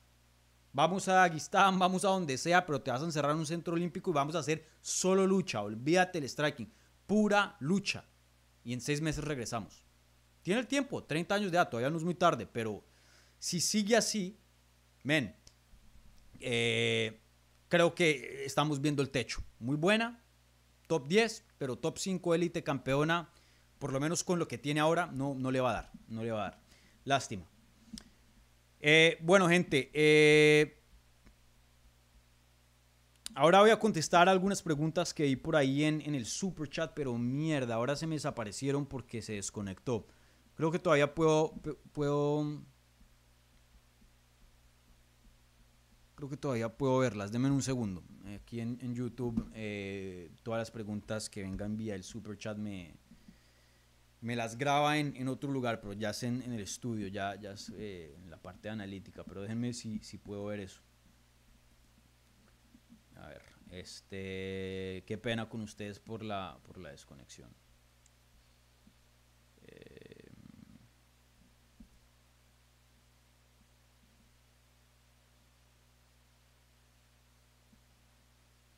Listo. Em, listo, aquí las puedo ver, aunque no me aparecen en. Desafortunadamente no, no me aparecen en el programa. Déjenme me cercioro que sí o que no. No, me, aparecen las de las nuevas, o sea, es decir, después de que nos volvimos a reconectar. Pero bueno, aquí en la pantalla las tengo porque en la parte de atrás de YouTube me las muestra. Entonces, Em, aquí un, par de, bueno, cuatro preguntas del super chat por lo que hay por ahora. Y si tienen alguna pregunta, eh, pueden usar el super chat y, ponerla ahora mismo. Em, y pueden ponerla ahora mismo y yo se las contesto. Pero bueno, en fin. Eh, la primera pregunta viene de parte de eh, Juan HC. Dice lo siguiente. Hola Ani, ¿te veremos en el Bernabéu o prefieres el Metropolitano? Abrazo grande desde España, te queremos. Eh, gracias Juan. Eh, miren, el Bernabéu es más icónico, obviamente, que, el Wanda. El Wanda, pues, lo hicieron hace poco, ¿no? entonces sí es como más, más España y bueno, queda más en la ciudad, ¿no? De, Madrid. El, el, Metropolitano queda a las afueras. El Wanda sí es mejor estadio, es más nuevo. Yo estuve ahí, eh, no fui al Bernabéu, pero eh, cuando estuve en Madrid eh, hace unos meses atrás sí fui al Wanda y a todo tacos estadio. Pero no, yo creo que sería en, el Bernabéu. Y si no estoy mal, el Wanda no tiene techo. Parte del estadio sí está cubierto, pero la cancha en sí no. El Bernabéu sí tiene techo y eso es primordial para UFC. Yo creo que si se da, sería en el Bernabéu y siendo objetivo debería ser en el Bernabéu. Es un estadio más icónico. Eh, que se presta es más asequible en la ciudad, eh, se presta para, para un mejor show de UFC si les soy esto. Pero obviamente como fan de Atlético de Madrid, pues me gustaría que, el negocio se le vaya al, Metropolitano, pero, pero no, debería ser en el Bernabéu y, y, sí es más icónico que, el, que el Wanda, siendo objetivo acá. Eh, y, si me verán por allá, pues eso espero, ¿no? Pues, ojalá que si, si llegara un evento por allá que MMA Junkie me, me mande. Eh, Ojalá, ¿no? Em, pero sí, sí o sí, yo, yo busco la manera, si no, de, estar por allá en España. Bueno, la siguiente pregunta viene de Gustavo Castillo y dice, ¿subió más el nivel en la división? Mm, bueno, yo creo que sí, algo sí ha subido, em, pero la verdad no es como 185 otras divisiones como 170, donde está Shafkat, Ian Garry, Sean Brady, eh, y hay un pocotón de, de, mm, Michael Morales y hay un pocotón de prospectos que, que, están en ascenso. Eh, no veo lo mismo en 145, yo creo que los más interesantes ahí eran Evloev y Topuria. Y, bueno, los sospechosos de siempre, ¿no? Ortega, Jair, Holloway. Eh, así que no tiene tanta nueva sangre esa división, pienso yo. lo que sí voy a decir, no creo que el nivel ha cambiado mucho de la 145, lo que sí voy a decir es que sí se ha puesto más interesante. Porque ahora, cuando, cuando tienes un campeón muy dominante, a veces ponen las cosas un poco aburridas, así como lo hizo Shevchenko por un tiempo y así como lo hizo eh, Amanda Nunes por mucho tiempo. Eh, ahora las cosas se ponen muy, muy interesantes. Eh, hay peleas gigantes. Ahora Volkanovski es un contendiente más. Ahora Max Holloway recobra vida nuevamente como contendiente al título. Igual Jair, igual Brian Ortega. Mos Barevlo está ahí presente, Arnold Allen sigue por ahí, eh, sigo pensando que tiene un buen potencial. Em, ahora sí la, la división se puso muy, pero muy interesante. Y, miren, los estilos son espectaculares. Volkanovski daba buenas peleas, sí, pero pues era un peleador muy inteligente de puntos. Miren, el matador es el matador, va, va, a entrar a matar. Ilia, Ilia es otra cosa. Miren, imagínense una pelea entre Ilia y Jair Rodríguez. Por favor, imagínense una pelea entre eh, Max Holloway y Ilia, eh, Ilia Topuria. Brian Ortega, Ilia, Mosbar, Ilia, revancha con Volkanovski. O sea, la, las opciones que hay son muy, pero muy buenas. Ahora sí, esta edición se puso mucho más interesante. Eso sí, el interés creo que in incrementó por 100. Y, bueno, solo el interés de, uy, ¿a qué tan lejos puede llegar Ilia Topuria? Creo que eso va a traer muchos ojos a la división. Así que, eh, hablando del negocio de UFC, este es el mejor resultado que le pudo haber llegado a UFC. Que Ilia Topuria no solo ganara, pero ganara por nocaut y convincentemente. Bueno, Rosario, eh, Rosario puso acá eh, algo en el super chat. Muchas gracias, Rosario. No pusiste pregunta, no sé si, no sé qué pasó ahí, pero gracias por tu apoyo. Eh, la siguiente ahora viene de dos pulgas en un perro y dice: eh, ¿Por qué UFC va a España y no a Sudáfrica primero? Eh, buena pregunta, pues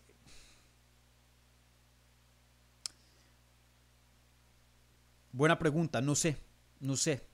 Eh, obviamente tienen a, un campeón y, y, a varios peleadores de Sudáfrica con Dricus Duplessis y varios de sus compañeros. Eh, y tienen a muchos peleadores africanos donde fácilmente pues, pueden meterlos a la cartelera y tener otra gente de, de diferentes países llegar a, Sudáfrica.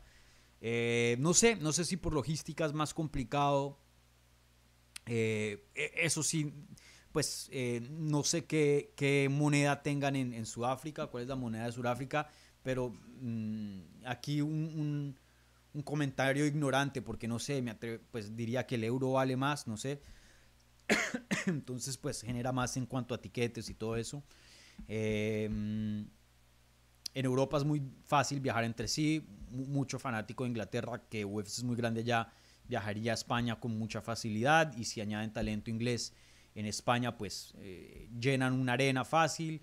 Eh, eso sí, Ilia Topuria me parece que mueve muchísimo más en España que mueve Dricos Duplessis en Sudáfrica. Ahora, yo no soy experto en, eh, en la cultura de Sudáfrica y no tengo contactos allá y no conozco gente que, me puedan dar información a qué tan popular es eh, Dricos Duplessis, pero pues hagamos el, simple y, fácil test de Instagram, ¿no? Eh, veamos a Ilia Topuria.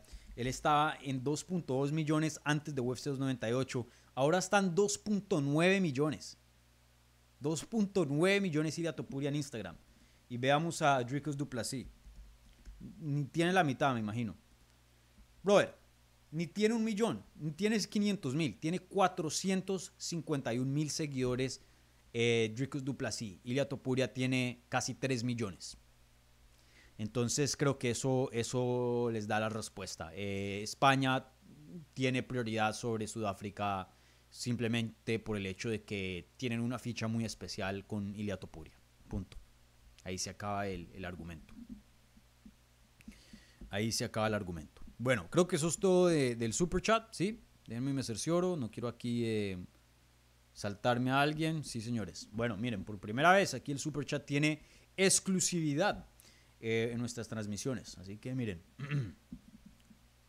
bueno, quién sabe si la pregunta de la transmisión sigue viva debido a la interrupción que hubo. Sí, sigue viva. Bueno, entonces eh, cerremos aquí la encuesta de, del episodio, la transmisión, y repasemos los resultados. Eh, la pregunta era, ¿Ilia Topuria defenderá el título más de tres veces, sí o no? Tres creo que es un punto clave. Yo creo que sí, seguro dos, ¿cierto? 3 ya se vuelve más complicado. Eh, claro, depende también a, quién le den. Creo que esta es la encuesta más alta de participantes, o sea, la encuesta que ha tenido más votos en la historia de Hablemos MMA. En los dos y pico de años que se ha estado haciendo este, este show, este canal, o ya casi tres, ya ni me acuerdo. Eh, hubo 1.400 votos 1.400 votos. El 91% de ustedes dijeron que sí, y el 8% dijeron que no. No me pregunten a dónde se fue ese otro 1%. Y bueno, eh, men, Ilia Topuria, eh, si hay alguien en la división, fuera de Volkanovski, ¿no? porque ya Volkanovski lo hizo, de los contendientes que hoy día existen ahí, que pueden eh, establecer algo de dominancia, que pueden establecer un reinado más o menos eh, largo, yo creo que Silvia Topuria. Yo creo que Silvia Topuria. Para mí es el mejor peleador de esa división. Eh, donde lo quieran ver, manos pesadas, boxeo, jiu-jitsu, fight IQ, estrategia, buena quijada, buen físico, fuerte. Mm, claro, como todos, tiene algunas debilidades que, creo que he visto. Creo que alguien como Jair Rodríguez le puede complicar una pelea bastante, especialmente con las rodillas directas altas y las patadas a la cabeza, ya que Ilia baja mucho de nivel debido a su estilo de boxeo. Pero pues fuera de, eso, Ilia tiene un juego muy, muy completo y, yo lo veo siendo campeón eh, de largo. Veremos. Eh, ahí creo que lo interesante va a ser si, si se aburre ¿no? Si llega a defender el título tres veces y, no va por la cuarta porque de pronto hay opciones más grandes, o sea, en cuanto a, dinero y legado en 155, pueda que eso eh, eh, afecte, ¿no? Eh, el pronóstico de esta pregunta. Pero, pero sí, deportivamente, Silvia Topuria no llega a tener ninguna lesiones, si puede controlar su peso, si puede mantenerse disciplinado. Yo, yo diría que sí, yo creo que defiende el título más de tres veces más de tres veces. ¿Vale? Bueno, gente, eh, con eso voy a terminar transmisión, pero un par de anuncios, no se me vayan porque les tengo algunos anuncios aquí en el canal. Uno, si ustedes desean, pongan en los comentarios cuando termine la transmisión si desean ver, eh, si desean una sesión de preguntas y respuestas, porque no, no tuve mucho tiempo para contestar sus preguntas. Eh, si quieren una respecto a UFC 298, la puedo hacer mañana por la noche para España, tarde para las Américas. Eh, si desean. Em, así que pues vayan y, me avisan, ¿vale? Eh, ¿Qué se viene a este canal? Bueno, pues eh, varias cosas grandes. Uno, voy a estar en México para UFC México. Y, bueno, después voy a estar en UFC 299 para el show que se va a hacer aquí en Miami. Entonces, bastante contenido se va a venir y, bueno, pues en ambas carteleras un mundo de, de presencia hispana. Entonces, eh, pueden esperar bastante contenido aquí en, Hablemos MMA, ¿vale? Ya eh, firmé, eh, firmé. ya grabé varias cosas. tengo una entrevista con Daniel Selhuber, un gran prospecto que va a pelear en UFC México. Yo creo que publicará mm, mañana lunes o no, probablemente el martes. Igualmente entrevisté a Joel Romero, que va a pelear el 24 de febrero, también el día de UFC México en Arabia Saudita, contra Thiago Santos, ex retador de título, en la cartelera de PFL contra campeones de Bellator. Eh, entrevisté a Joel Romero, excelente la entrevista, eh, una de mis entrevistas favoritas en cuanto a este deporte. Siempre es un placer hablar con, con, Joelito, todo un crack. Entonces, atentos a esas dos entrevistas y, bueno, por ahí pueda que les tenga otras sorpresitas de más. ¿Vale? Qué pena, ya se me está yendo la voz. Vale, gente. Un abrazo gigante, como siempre, un like a este video si son tan amables, ayuda muchísimo. Eh, si les gustó la conversación, por favor, suscríbanse al canal para más contenido sobre las artes marciales mixtas en español. Eh, síganos en todas las redes sociales que le estoy metiendo más músculo. Arroba, hablemos MMA. Llegamos a los 10.000 para que sepan. Esta semana eh, las redes explotaron bastante con lo de Ilia. Entonces eh, síganos en Twitter, Instagram, Facebook, TikTok, en arroba, hablemos MMA. Y síganme a mí en esas mismas plataformas menos TikTok, en arroba Dani Segura TV. Yo también le voy a meter más al Instagram. Así que pues vayan y síganme, ¿vale? Un abrazo gigante, cuídense, muchas gracias por su apoyo toda esta semana de, cobertura. Y, bueno, felicidades nuevamente a, los españoles por tener representación al nivel de campeonato de UFC. Miren, a ver, excelente eso, ¿vale? Bueno, gente, cuídense, un abrazo gigante y si Dios quiere, nos vemos mañana, ¿vale? Chao.